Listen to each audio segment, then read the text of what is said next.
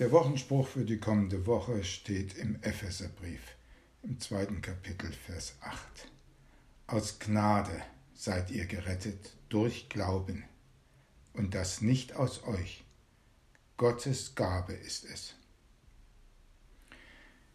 Gottes Güte, Barmherzigkeit und Gnade begegnen uns immer wieder in der ganzen Bibel.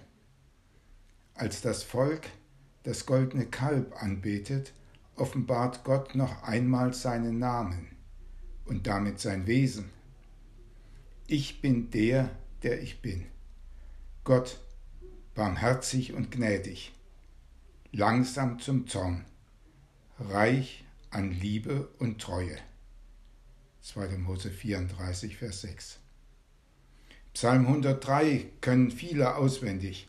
Lobe den Herrn, meine Seele, und vergiss nicht, was er dir Gutes getan hat, der dir alle deine Sünde vergibt und heilet alle deine Gebrechen, der dein Leben vom Verderben erlöst, der dich krönet mit Gnade und Barmherzigkeit.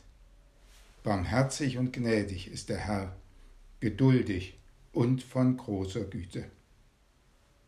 Und der Höhepunkt der Gnade ist natürlich, dass Jesus am Kreuz für uns gestorben ist als Sühne für unsere Sünden. Er schenkt uns Vergebung und ewiges Leben. Sein Tod ist unser Leben. Das nehmen wir im Glauben an und danken ihm. Aber selbst dieser Glaube ist Gottes Gabe. Wenn wir jetzt Abendmahl feiern, werden wir aufs neue dieses Geschenkes gewiss. Aus Gnade seid ihr gerettet durch Glauben, und das nicht aus euch. Gottes Gabe ist es. Amen.